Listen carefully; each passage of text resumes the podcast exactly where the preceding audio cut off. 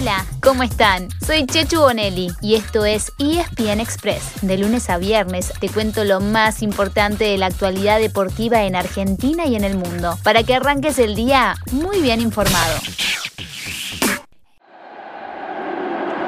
Allí va Everson.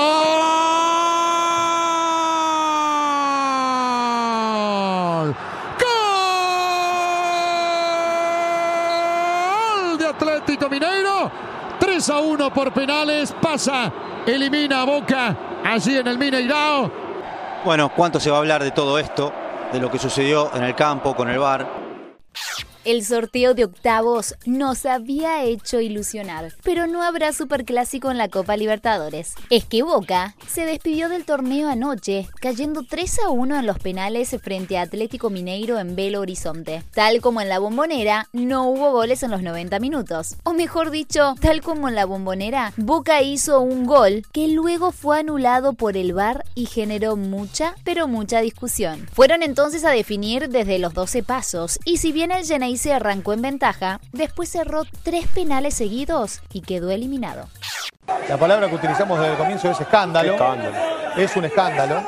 Sergio Coelho, el presidente de Mineiro, es el que está revoleando objetos contra Boca. Los jugadores de Boca revoleando esas vallas que ustedes ven ahí, algunos jugadores revoleando parlantes, corridas. Bueno, vemos a, a protagonistas del cuerpo técnico también. Ocho que son los que quiere eh, terminar imputando la, la policía brasileña son Galloso, el entrenador de arqueros, Somoza, el ayudante de campo de, de Russo, Cassini, eh, miembro del Consejo de Fútbol, Rojo, Izquierdos, Villa, Zambrano y Javi García, los jugadores. Boca pasa la noche en Brasil, regresa cuando termine, vaya uno a saber a- en qué hora de la madrugada la, la declaración de, de- de- de todos los jugadores y, y todos los integrantes imputados en la, pertenecientes a la, a la delegación, vuelve al mismo hotel, al mismo hotel donde estaba concentrado a la espera del partido y a las 15 horas está programado el charter, 15 horas del día miércoles está programado el charter que los depositará nuevamente en Buenos Aires. El enojo de Boca por el arbitraje siguió en el sector de los vestuarios. Hubo peleas y gases lacrimógenos por parte de la policía contra los jugadores. Recordemos que la semana pasada, los árbitros del partido fueron suspendidos por tiempo indeterminado. ¿Habrá reclamo del Geneise? Esta historia seguramente continúa. Después fue el turno del Racing Club, que recibió al Sao Pablo de Hernán Crespo. Eliminado Racing, se ha quedado fuera el equipo de Juan Antonio Pizzi. Perdió en el cilindro frente al San Pablo por 3 a 1. Es un golpe durísimo para Racing.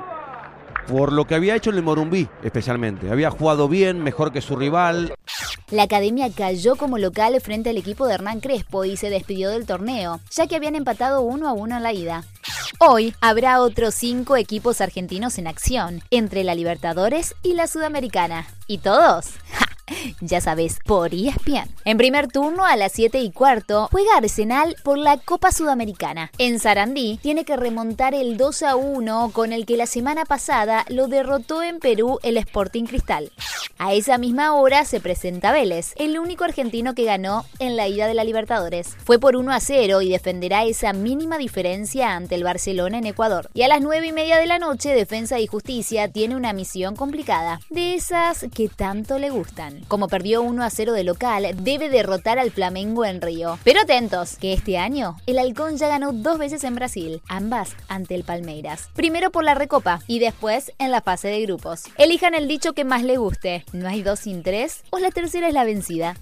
En simultáneo, habrá un argentino clasificado a cuartos y otro eliminado. En la paternal, el bicho, Argentino Juniors, recibe a River, después del empate, en un gol la semana pasada. En el millo, Marcelo Gallardo tiene dudas sobre si jugar con línea de 3 o línea de 4 en el fondo. Y estaría nuevamente como titular Brian Romero, el goleador llegado de defensa. Para mañana jueves quedan dos argentinos más y un partido que se las trae. A las 7 y cuarto, Independiente recibe en Avellaneda al Santos brasileño que ganó 1 a 0 en la ida. Y a las 9 y media de la noche, en Rosario, Central enfrenta a Deportivo Táchira, con el que empató 2 a 2 en Venezuela. A esa misma hora hay una gran opción, el partido de vuelta entre Peñarol y Nacional. Un clásico uruguayo que dejará a un grande clasificado y a otro en el camino.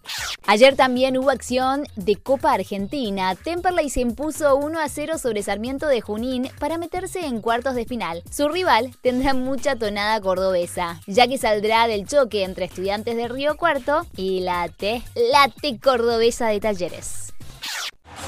Ya es cuestión de formalidad. Se va a celebrar en Milwaukee. Los Bucks son los campeones de la NBA.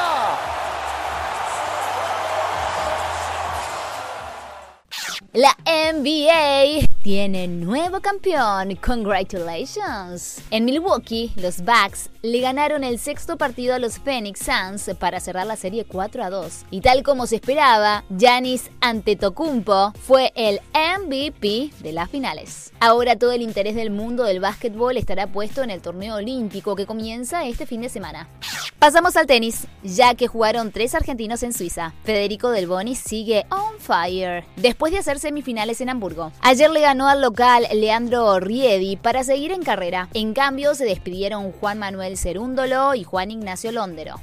Nos vamos recordándoles que falta cada vez menos para que comiencen los Juegos Olímpicos Tokio 2020 y vayan preparando la alarma del celular porque hay 12 horas de diferencia con la capital de Japón. El primer madrugón será mañana mismo porque a las 7 y media de la mañana debuta la selección de fútbol frente a Australia y el viernes a las 8 am será la ceremonia inaugural. Y así llegamos al final de nuestro episodio de hoy. Soy Chechu Bonelli y de lunes a viernes te traigo las noticias deportivas más relevantes para que arranques el día muy bien informado. Te espero en el próximo ESPN Express. Y no te olvides, dale clic al botón de seguir para recibir una notificación cada vez que haya un nuevo episodio disponible. No te vas a arrepentir.